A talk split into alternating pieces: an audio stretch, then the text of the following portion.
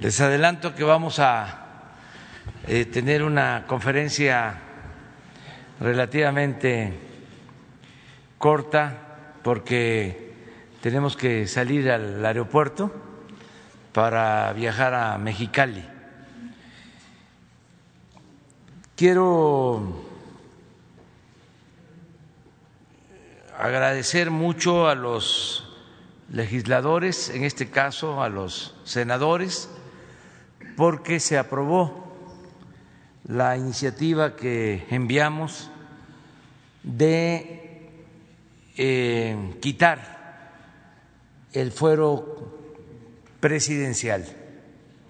Esto es un hecho verdaderamente histórico. No se podía juzgar al presidente en funciones solo eh, por cualquier delito, solo eh, por traición a la patria. Y esto significaba un fuero. Ahora, con esta iniciativa, con esta reforma la a la Constitución, se va a poder juzgar al presidente por cualquier delito como a cualquier ciudadano. Se termina el fuero. Esto se estableció, lo del fuero presidencial, en la Constitución de 1857 se mantuvo en la Constitución de 1917 y es hasta ahora que se quita el fuero presidencial. Estamos eh, hablando de cerca de 150 años de mantener este fuero, este privilegio para el presidente. Este es un gran avance. Eh, como ya se aprobó en las dos cámaras, ya solo falta que se apruebe en la mitad más uno de las legislaturas locales. Es decir, en 17 congresos locales. Y no va a haber ningún problema, ya eh, creo que van a iniciar estos procesos legislativos y antes de que termine el año ya entre en vigor esta reforma constitucional. Vamos eh, el día de hoy también a dar otra muy buena noticia porque se van a suscribir dos eh, decretos, uno para ampliar los apoyos fiscales en la frontera norte, a lo largo de los 3.180 kilómetros de frontera con Estados Unidos. Este programa de apoyo lo iniciamos en el 2019, al principio del gobierno, ha dado muy buenos resultados y se amplía ¿Cuáles son los beneficios? Se reduce el impuesto sobre la renta al 20%, se reduce el IVA a la mitad, al 8%, se homologan los precios de los combustibles, la gasolina en estados como Chihuahua, como Coahuila, cuesta cuatro hasta cinco pesos menos que lo que cuesta en el resto del país. También se logró que el salario mínimo en la frontera se incrementara al doble en beneficio de los trabajadores. Entonces, vamos a ampliar la vigencia de este decreto porque estaba eh, firmado para dos años, se amplía hasta finales de 2024.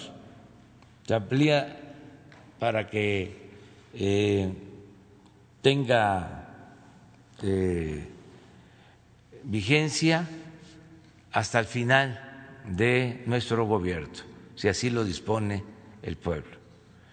Y el otro anuncio muy importante es que en un trato parecido se aplica esta medida en la frontera sur de nuestro país para beneficio de las ciudades, de los municipios fronterizos de Chiapas, de Tabasco, de Campeche y de Quintana Roo. Van a tener el mismo apoyo. Y hay algo muy importante que yo estoy seguro les va a dar mucho gusto al pueblo de Quintana Roo y en particular a los que viven en Chetumal y creo que a los pobladores del sureste en general. Chetumal va a volver a ser una zona franca, libre de impuestos de importación en países donde no tenemos tratados comerciales. Es decir, no se va a cobrar impuesto por la importación. Entonces, van a poder llegar mercancías a muy bajo precio a Chetumal, como era antes de que llevaran a cabo los cambios ya en, en el inicio del periodo neoliberal. Entonces, esa es la información que tenemos. Sobre estos temas vamos a escuchar a la secretaria de Economía, Graciela Márquez, que nos va a explicar en qué consisten estos tratados, en particular el de la frontera norte, que vamos a firmar hoy en Mexicali en el Palacio de Gobierno de Mexicali. ¿Por qué en Mexicali? Porque ahí surgió la demanda en Baja California. Fueron empresarios de Baja California los que me hicieron el planteamiento de que se le diera un trato especial a la frontera norte. Entonces, por eso queremos firmar ahí eh, este eh, convenio o la ampliación de este decreto. Lo vamos a hacer al mediodía de hoy, allá en Mexicali. Se va a explicar mm, cómo se amplía este beneficio fiscal y aquí sí vamos a firmar el de el apoyo a la frontera sur, con lo que expuse de eh, el estatus o la situación especial para Otompe Blanco y en particular Chetumal, Quintana Roo. Eh, eso sí lo vamos a firmar aquí para que entre en vigor el primero de enero del año próximo. Entonces le dejamos la palabra a Graciela Márquez. Muchas gracias, presidente. Con su permiso. Muy buenos días a todas, a todos. Eh, pues efectivamente, con esta buena noticia de eh, la siguiente, por favor, con esta buena noticia de la extensión de vigencia del decreto que hace posible eh, la existencia de estímulos fiscales en la frontera. Entonces, lo que vemos en primer lugar es que este programa, el programa de la zona libre de la frontera norte, se puso, arrancó al inicio de la, del gobierno del presidente López Obrador, el primero de enero del 2019. Eh, es, uno, es considerado uno de los programas prioritarios de este gobierno y eh, le hemos venido dando seguimiento. Al arrancar, lo, el decreto solamente tenía una duración hasta el 31 de diciembre de este año. Hemos venido viendo la evolución y en un momento les vamos a presentar los resultados que motivan que hagamos la eh, extensión de vigencia. Entonces, es un programa, como ya indicaba el presidente y como hemos eh, señalado en distintas instancias, es una reducción de la tasa del impuesto sobre la renta del 30 al 20 una reducción de la tasa del IVA del 16 al 8 un aumento, y esto es muy importante, un aumento del salario mínimo de, eh, del 100% el primer año, eh, con la finalidad de recuperar la capacidad adquisitiva del, ah, del salario, de tal suerte que el salario aumenta en ese primer año de 88.36 a 176 .72 pesos. Eh, también incluye un estímulo en el IEPS a gasolinas, de manera que las gasolinas empiezan a cerrar la brecha entre su precio en México y su precio en Estados Unidos. Adelante. Perdón, la, anterior, disculpe.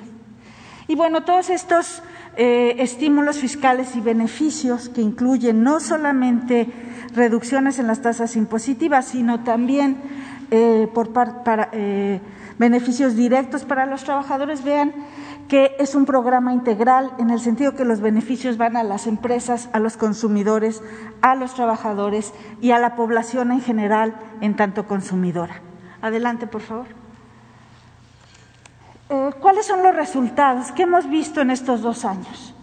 Una menor inflación, que este es un resultado muy significativo porque por años se insistió que el salario mínimo no podía aumentar porque eso iba a generar inflación. Lo que hemos demostrado en Frontera Norte es que un aumento al doble del salario mínimo no presionó los precios al alza y lo que es más, eh, tuvo una menor inflación que el resto del país.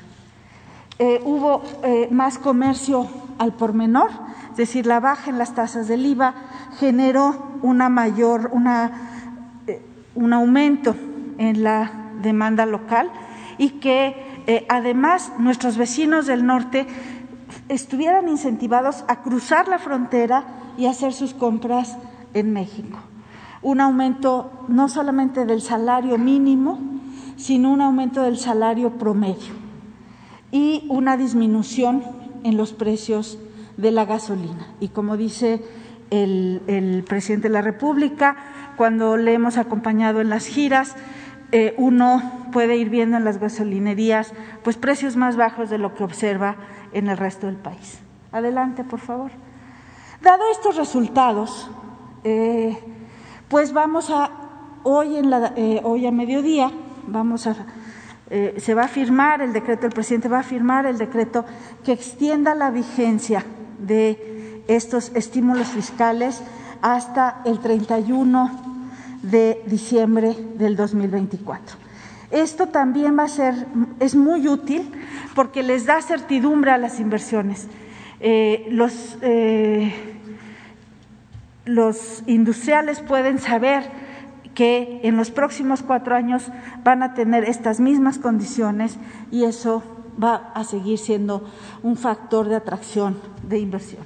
Entonces viene una reducción del IVA en las mismas condiciones del 16 al 8 adelante, eh, del, ISR, el impuesto sobre la renta, del 30 al 20%, adelante, y eh, continuará el estímulo a gasolinas para que los energéticos sigan siendo eh, menores a los del resto del país. Pues muchas gracias. Esta es la información que tenemos respecto al programa de la zona libre de la frontera norte. Muchas gracias.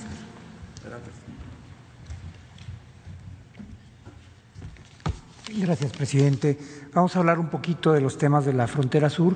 Hay algunos elementos análogos, pero no hay una conexión exacta entre la frontera norte y la frontera sur. En el caso de la frontera norte, sobre todo, se estaba reconociendo que en las ciudades gemelas entre Estados Unidos y México, como pueden ser Tijuana y San Diego, Ciudad Juárez y El Paso, o Matamoros y Bronzeville, hay una economía regional que cruza, que cruza las líneas nacionales y que tenía que haber condiciones eh, similares. En el caso de la frontera sur, ese parece ser el caso, eh, eh, la misma racionalidad en el caso de Chetumal, pero ese es ligeramente distinto en el caso de los otros municipios. Tenemos 23 municipios en la frontera sur y, la, la motivación principal radica en la diferencia entre las condiciones que existen entre el sur del país y el resto del país. Por ejemplo, si vemos por casos de pobreza extrema, de pobreza, lo que van a ver es que mientras el país, de acuerdo a las cifras del, Coneval, hay una pobreza de alrededor del 43.7, en la frontera sur prácticamente dos de cada tres mexicanos viven en una situación de pobreza. Y lo mismo pasa cuando vemos las cifras de pobreza extrema, donde prácticamente el 25% de la población en el, en el, sur este, se encuentra en una situación de pobreza extrema. Entonces, lo que pensamos es que tenía que haber algún mecanismo que facilitara, eh, ayudara a detonar la actividad económica en ello, que fuera eh, complementaria de los programas y de las inversiones que el propio gobierno ya está haciendo en la, en, la zona de, la península, como puede ser el transísmico, el tren Maya, etcétera. estas condiciones también, si las vemos a través de, otro, de, otro, de, otra, eh, de otras variables, son muy similares. Existe, si pasamos a la siguiente, Existe eh, un indicador que las Naciones Unidas llama el índice de desarrollo humano, que se puede calcular exactamente a nivel de, a nivel de municipio. Y si vemos nosotros en estos indicadores, podrán ustedes notar que, para, que para, para, el caso de México, cuando comparamos la frontera sur con el resto del país, este indicador es considerablemente más bajo. Este indicador se mueve entre 0 y 1 y tiene tres variables, el ingreso, la salud y la educación.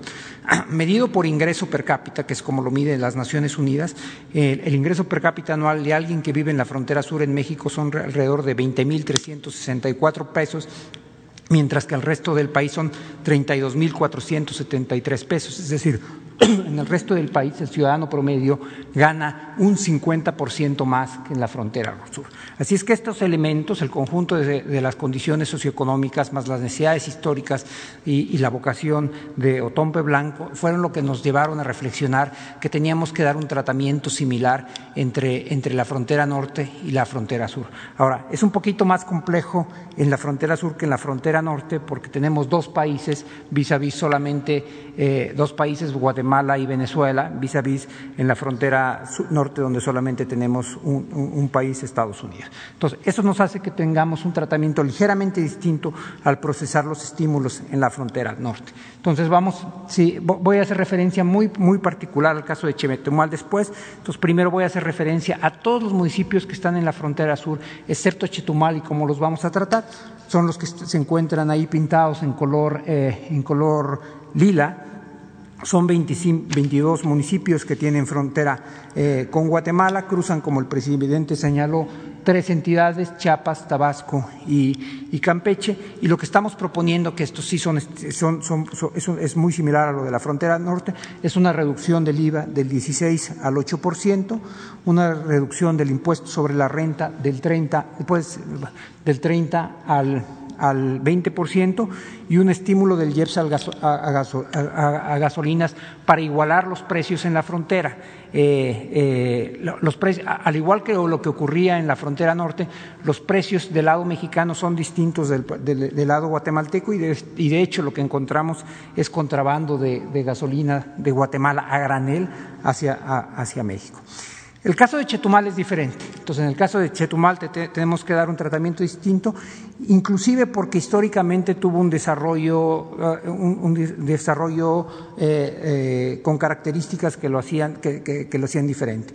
hasta hace relativamente no mucho tiempo, Chetumal era una zona aislada del país y entonces lo que ni siquiera se podía garantizar es que llegaran la provisión de, bienes del país y se buscó entonces en 1934 que fuera que hubiera una zona libre para que una parte importante del abasto de bienes llegara a través de Belice, dado que era muchísimo más complejo llevarlo del centro, del centro del país. Y este fue el estatus que mantuvo Chentumal entre 1934 y, 1900, eh, y 1993. En el momento en que entra, se firma el Tratado de Libre Comercio, esto dejó, dejó, dejó de operar.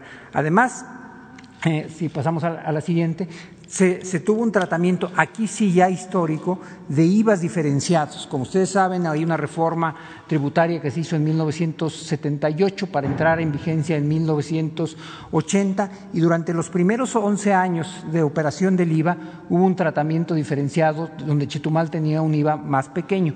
Esto cambió en 1992, pero solamente operó por dos, por dos años más. Cuando el IVA aumenta nuevamente en el país y sube a un 15%, el IVA se quedó en Chetumal en, un 10%, de tal forma que la mayor parte, a lo largo de la historia de existencia del IVA, en general ha habido un IVA diferenciado eh, en Chetumal donde ha sido, donde ha sido mucho, mucho más pequeño. Entonces, ¿cuáles son las medidas que se van a entrarían a vigor a partir del primero de enero del 2021 para la zona, eh, zona libre de, Chetumal? Son las siguientes. Si quieres, pasamos a la primera. Sería exención del impuesto general de las importaciones y esto es a lo que se refería el presidente. Hay una aspiración eh, eh, histórica, yo diría incluso de añoranza de la gente de Chetumal, de regresar a lo que fue el motor de su economía por muchos años. Aun cuando el impacto del impuesto general a las importaciones es menor a partir del Tratado de Libre Comercio y afecta de manera ya en la práctica solamente a los países con los que, con los que, eh, con que nosotros no tenemos tratados de libre eh, eh, comercio, es, es, un referente muy importante del desarrollo de la economía del municipio y ha sido en ese sentido un reclamo. Y estos dos primeros componentes, la exención del impuesto general de las importaciones y la exención del derecho del trámite aduanero, es lo que permite restablecer en los hechos la, a Chetumal como una zona franca. Asimismo, están las otras dos reducciones, la del IVA del 16 al 8%, que lo pone en línea con lo que había sido no solamente con, el estímulo que estamos dando en la frontera norte, sino con el tratamiento diferenciado que históricamente había tenido Chetumal y, lo que sí es novedoso es la reducción del impuesto sobre la renta del, del 30 al 20%. Entonces, si lo me permite, presidente, quisiera hacer un resumen de todos los instrumentos que estamos presentando. Lo que estamos hablando para frontera y norte y frontera sur son cuatro decretos. El primero es la ampliación de la vigencia del decreto de estímulos en la frontera norte. El segundo es el decreto de estímulos fiscales en la frontera sur. El tercero es el decreto de estímulos del IEPS de la gasolina en la frontera sur. Y finalmente el cuarto sería el decreto que establece los beneficios arancelarios en la zona libre de Chetumal. Eh, como el presidente señaló, el decreto relativo a la frontera sur será firmado un poco más tarde esta mañana en Mexicali y si no tiene inconveniente tal vez podríamos firmar de una vez los que tienen que ver con la frontera sur.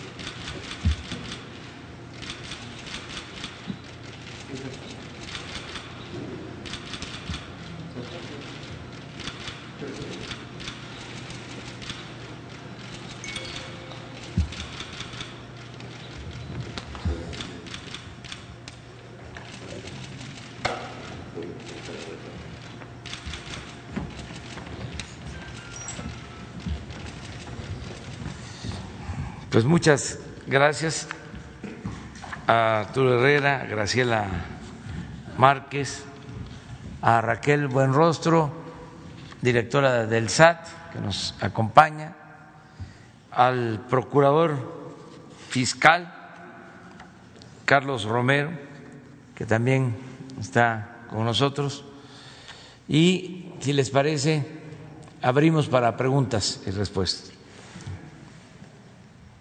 Se bueno, sí, adelante. Buenos días a todos. Buenos días, presidente Alberto Morales, del periódico El Universal.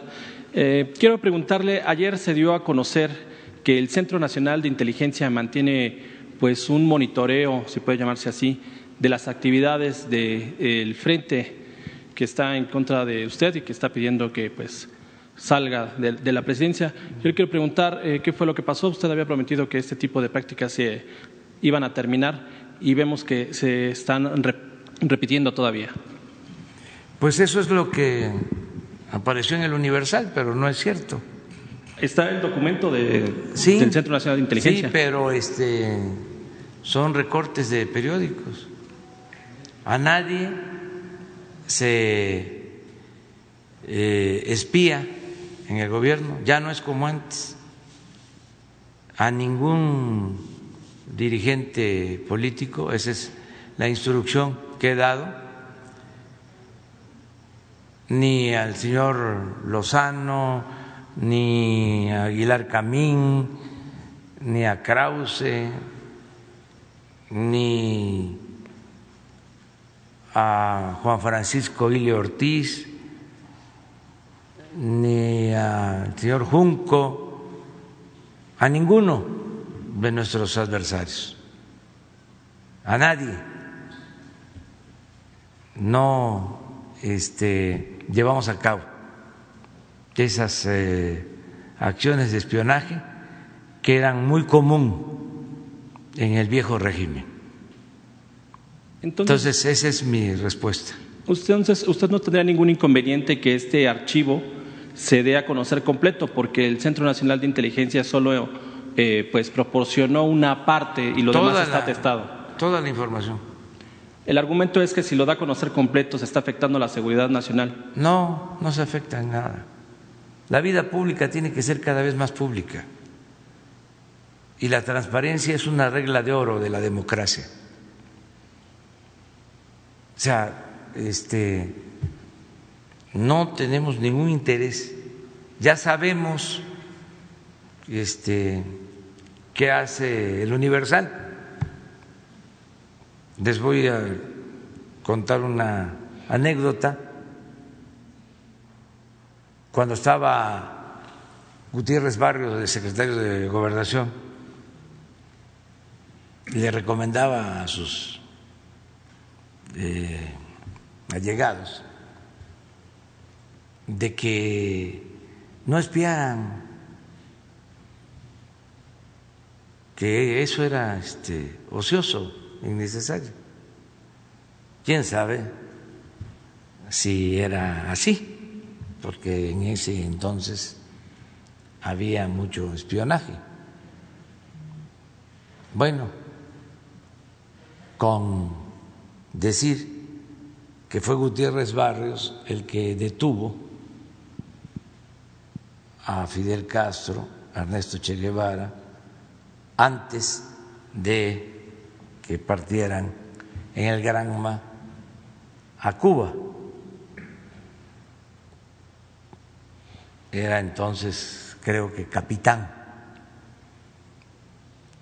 era parte de su trabajo, la investigación, la inteligencia política.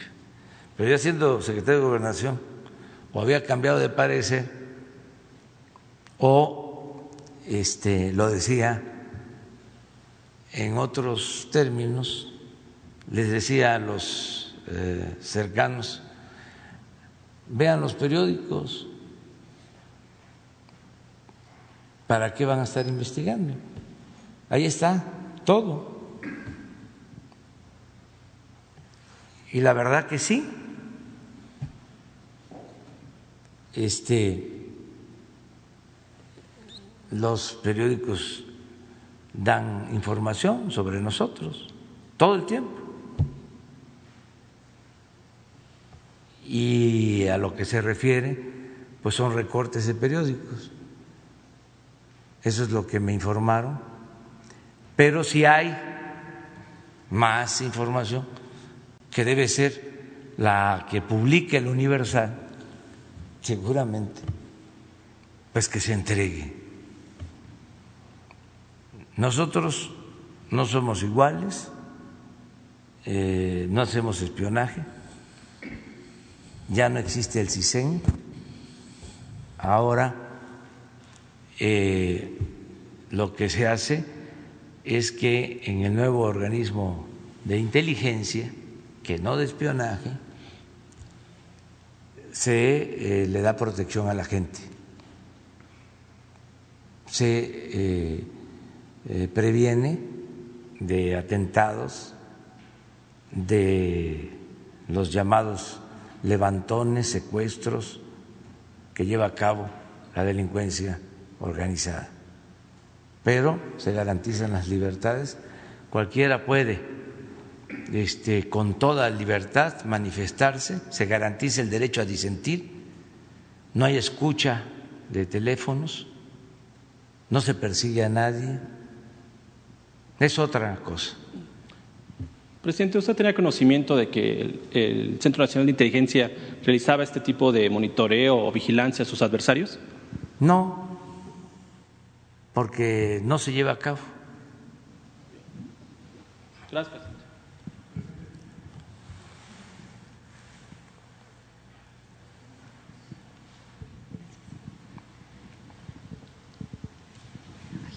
Buenos días, presidente. Berenice Telles del Diario Nacional Uno más Uno.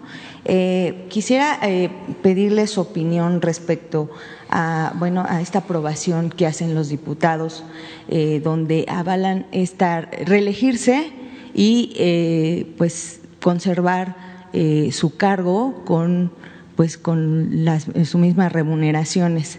Y eh, pues también comentarle que hay una inconformidad eh, ciudadana por esta cantidad que se aprueba año con año eh, de presupuesto al INE y que se da a los partidos políticos, que cada día son más. Y pues ya en las próximas elecciones usted había solicitado que donaran la mitad de sus prerrogativas para el tema del COVID. Y al parecer, bueno, pues no, no hay interés sobre este tema, no, no se sabe que, que hayan donado prerrogativas o a dónde han ido a dar si es que, si es que las donaron. Eh, la verdad es que año con año es lo mismo, ya estamos en periodo electoral, de hecho muchos ya están en campaña prácticamente y pues estamos en una crisis no solo eh, de salud, sino en una crisis económica. Esa es mi pregunta. Bueno, son dos las dos preguntas. Primero, que se conozca que durante el periodo neoliberal, es decir, en los gobiernos anteriores, se hicieron cambios a la Constitución para permitir la reelección de diputados está en la Constitución. Entonces, eso está, vamos a decir, permitido, lo promovieron los eh, de los gobiernos anteriores. Nosotros siempre nos hemos opuesto a eso, pero ya está en la Constitución. Nada más aclarar que no fue una reforma que nosotros eh, propusimos. Eso ya venía de tiempo atrás, porque estas cosas no se informan, de esto no se ocupa la prensa conservadora, porque ellos fueron los que o promovieron o guardaron silencio cuando se hicieron estas reformas. Acerca de lo segundo, hemos venido insistiendo de que devuelvan eh, el excesivo dinero que reciben los partidos, que se lo devuelvan al pueblo, que lo entreguen como tú lo estás eh, señalando, para apoyar ahora que se enfrenta la pandemia del COVID, para que mejoren los servicios hospitalarios, que lo donen para el pago de las vacunas que se van a distribuir de manera gratuita a todos, pero que destinen esos recursos a ayudar al pueblo. Muy bien podrían aportar la mitad de esas prerrogativas Ojalá y lo escuchen los dirigentes de los partidos. Y yo les pido a ustedes, a todos los medios, que los entrevisten a los dirigentes de los partidos y que así como tú lo estás planteando, ustedes como representantes de los ciudadanos les formulen este planteamiento, esta petición, para que sean sensibles y este, actúen de manera consecuente, porque no quisieron que se reformara la ley, se opusieron. Entonces, es tiempo todavía para resolver esta situación. Y este, hablo con eh, la autoridad moral. Cuando yo fui dirigente de un partido la primera vez, entregábamos la mitad de lo que nos correspondía. Nosotros fuimos los que iniciamos la entrega de los libros gratuitos de secundaria, porque antes los padres de familia tenían que comprar los libros de secundaria. Entonces nos dieron dinero que consideramos excesivo en ese entonces y decidimos utilizar ese dinero, pero otras cosas, para entregar gratuitamente los libros de secundaria en un número importante de municipios. Esto llevó a que como nosotros hicimos eso, el gobierno de Cedillo en ese entonces decidiera que iban a ser también gratuitos los libros de secundaria, porque se entregaban hasta entonces solo de manera gratuita los libros de primaria En ese entonces también ese dinero se usaba para un fideicomiso porque muchos dirigentes sociales de oposición, dirigentes políticos, fueron asesinados. Y eso no debe de olvidarse, sobre todo en el periodo de Salinas de Gortari. Y quedaron viudas y huérfanos y se creó un fideicomiso con ese dinero que se devolvió para entregar apoyos, becas a las viudas, a los huérfanos. Y otra parte de ese dinero se utilizó para abrir casas en la frontera norte de protección a migrantes.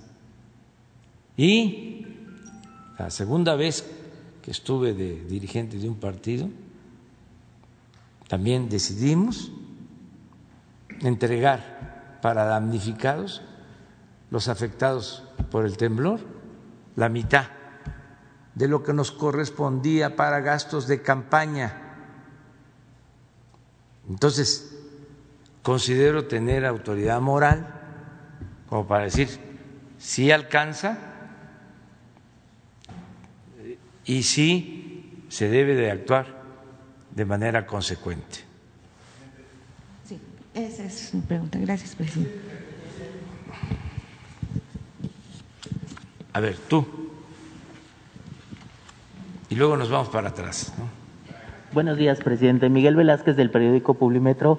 Eh, dos preguntas. La primera eh, sería eh, sobre el tema del SAT. Últimamente se han reportado a través de redes sociales, especialmente una saturación en el sistema de citas en línea. Se agotan en segundos e incluso un mercado negro de la venta de estas citas. Me gustaría preguntarle a usted o a la licenciada Buenrostro qué se está haciendo para en, en este tema. Y tengo una segunda pregunta. Pues Raquel, ya aprovechando.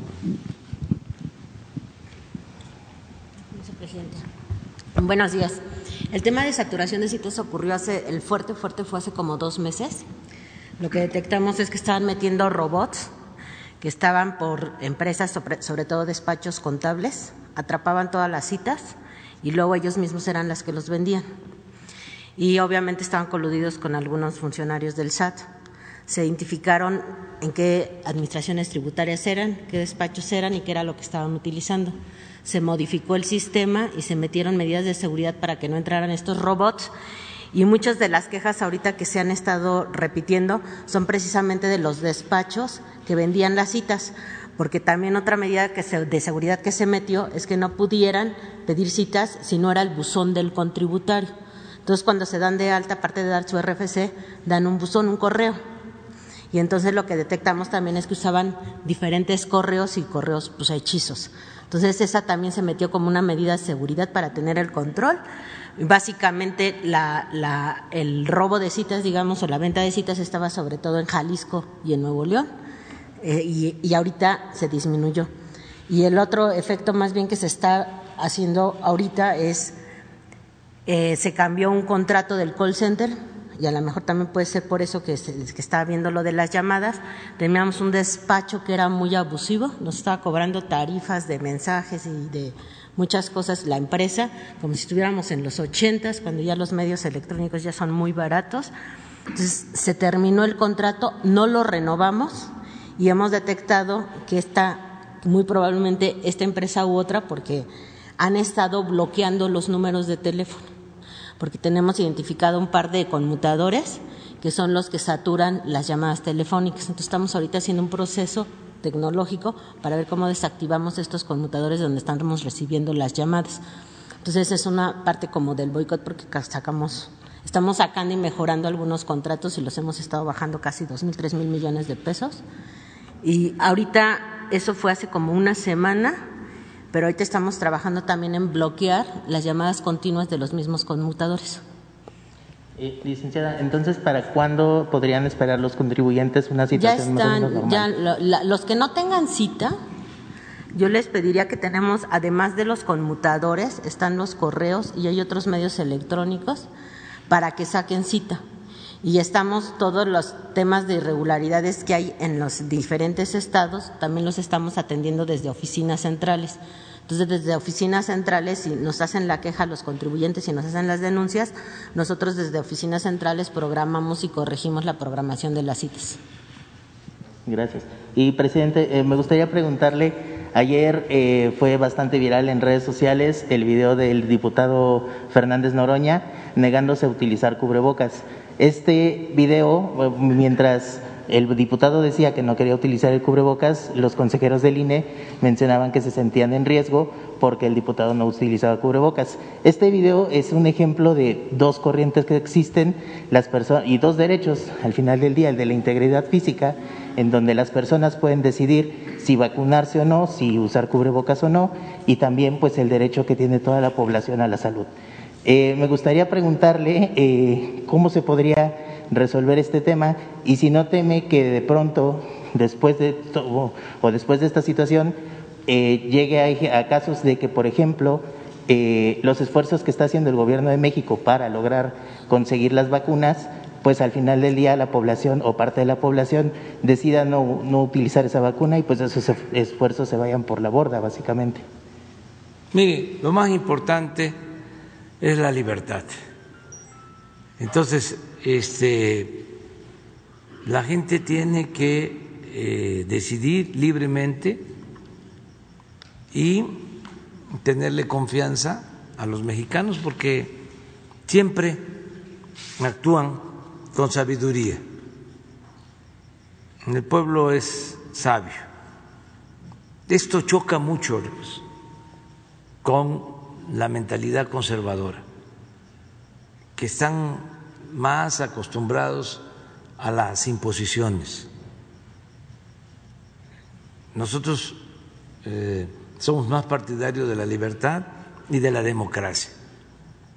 No creemos en el autoritarismo, en imponer nada.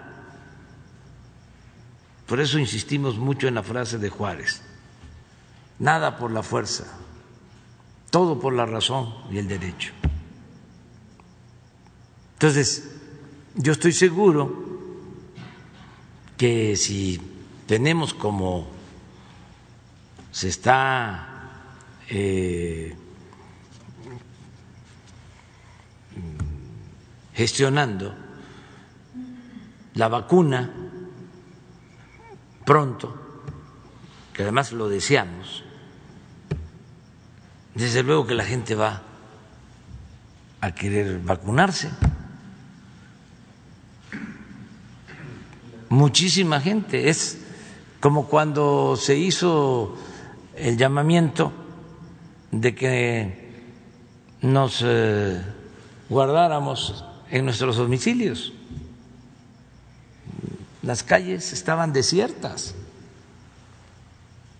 Es que eso no se toma en cuenta. La gente actuó responsablemente. No es que se hizo el llamado y no importó. Y la gente siguió en la calle. No. Se vaciaron las ciudades, los pueblos. Todo mundo a las casas.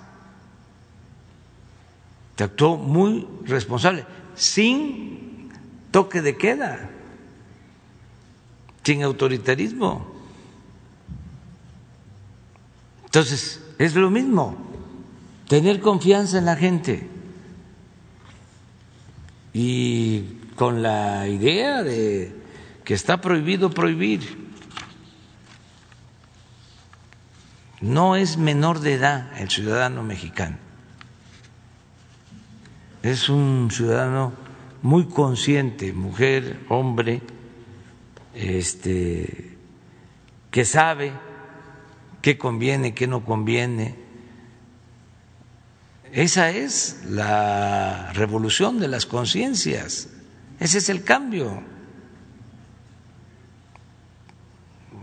Por eso este, estamos enfrentando adversidades, estamos enfrentando pues la pandemia, enfrentando la crisis económica, enfrentando las inundaciones, ¿Por qué podemos salir adelante?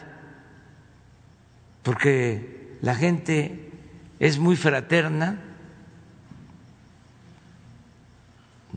nos cuidamos unos a otros, tenemos eh, una institución que es fundamental, que es la institución más importante de seguridad social, la familia. Con todo respeto, la familia mexicana es más fraterna, unida que en otras partes del mundo. Entonces, todo eso nos ayuda mucho y nos ayuda mucho también la entrega de las enfermeras, de los médicos, de los marinos, de los soldados, de los que trabajan en la protección civil. Ahora con las inundaciones, ahí andan con el agua a la cintura, al pecho, ayudando, rescatando gentes. Por cierto, quiero eh, informar que en el caso de Tabasco ahora la eh, afectación mayor se está dando por el desbordamiento del río Sumacinta, pero allá la zona militar de Tenosique está ayudando mucho en la aplicación del plan DN3, todo lo que es Tenosique, Balancán, Zapata y ya lo que corresponde a Jonuta y a Centla, pues está a cargo de la Secretaría de Marina, ayudando. Afortunadamente ya eh, el río Grijalva, eh, que tiene que ver con las presas, con eh, el control de las aguas, ya está bajando el nivel en los vasos de las presas, en Malpaso, en Peñita. Entonces ya pronto yo espero que se libere menos agua de las presas y esto va a ayudar a que siga bajando el nivel de las aguas en Tabasco y que la gente ya vaya este, regresando a sus casas. Se les está apoyando con despensas, se les eh, está censando casa por casa porque van a recibir un apoyo directo para limpiar, pintar sus casas al regreso. Y luego de eso vienen los enseres, se les va a apoyar con sus camas, con refrigeradores, con estufas, ya estamos trabajando en eso, en la adquisición de electrodomésticos y luego apoyos también a productores, a todos los damnificados. Entonces aprovecho también para informar sobre esto y agradecer mucho a los marinos, agradecer mucho al ejército por la aplicación de los planes Marina y DN3 y agradecer también mucho a empresas que están ayudando, que están aportando y a gobiernos extranjeros están enviando ayuda. Estímulos fiscales. Sí, porque tiene que. Buenos días, presidente. Judith Sánchez Reyes, eh, corresponsal de imagen del Golfo de Veracruz. Preguntar si estos estímulos fiscales que se están dando a conocer el día de hoy también eh, llegarán a otros municipios por donde precisamente eh, estará, pasará más bien el tren interoceánico. Estamos hablando de Veracruz y Oaxaca. Sí, pero vamos por parte, vamos por etapas. Este está contemplado para eh, los parques industriales de el istmo. Cuando se tengan los parques industriales, se delimiten las áreas donde van a estar las empresas con el propósito de que haya empleos se van a destinar también estos apoyos, estos eh, apoyos fiscales, tanto en la parte de Oaxaca como en la parte de Veracruz.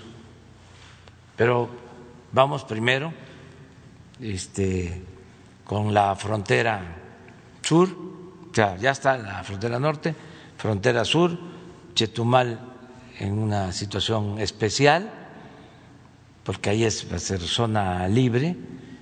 Es importante que se sepa, y ya se va a dar la información, donde se tiene eh, tratado comercial, pues ya no hay aranceles. Pero hay países en donde no hay tratado comercial y sí se cobran aranceles. México sí cobra por la importación de mercancías. En el caso de Chetumal, por ejemplo, no tenemos tratado comercial con China. O sea que así los productos chinos sí van a aplicar, eh, o sea, se les va a aplicar eh, el no pago de estos aranceles, por poner un ejemplo. Entonces, esas mercancías sí van a poder llegar. Ahora, se define hasta qué cantidad van a poder las personas, las familias, este, comprar sin que tengan que pagar ningún impuesto. Va a haber este, un monto, no sé si ya lo definieron, fiscal. Son eh, mil dólares. Mil dólares. ¿Es persona? Por persona o por familia. Entonces, van a poder adquirir esos mil dólares eh, sin pagar absolutamente nada. Ya si se trata de una cantidad mayor, sí, se paga el arancel. A la salida de eh, Chetumal, o a la salida de el municipio Otompe Blanco, que así se llama. O sea que en tiempo, digamos, esta segunda etapa estaremos hablando de un año, año y medio que pudiera. No, menos, ya el año próximo. Pero eh, se está avanzando en los trabajos para tener los parques industriales. Y por eso eh, se va a definir en dónde se aplica la política fiscal de estímulo para la creación de empleos, en el caso del Istmo. Bien, y nada más rápidamente, presente, no sé si nos pueda dar un poco de adelantar algunos pormenores sobre su informe ahora el primero de diciembre. ¿Cómo va a ser el formato? Va a ser aquí, en Palacio Nacional, a las cinco de la tarde. Vamos a, a cuidar lo de la sana distancia. Este, ese día no va a haber mañanera, o sea, el martes de modo que nos vamos a ver el lunes y el lunes podemos este, dedicar más tiempo, porque con esto finalizamos la conferencia. Si no, ya no llego al aeropuerto y como ustedes saben, ya no hay avión presidencial. Tengo que utilizar el avión de línea para ir a Mexicali y tiene un horario y no me esperan no tienen por qué esperarme. Este, entonces nos vemos mañana, si les parece. Este, perdón, el lunes. Y no, nos vemos hoy porque seguramente compañeros de ustedes van a ir a, a la gira, como siempre lo hacen. ¿sí? El lunes, el segundo paquete de inversión con la iniciativa privada se va a presentar el lunes aquí temprano. Muchísimas gracias.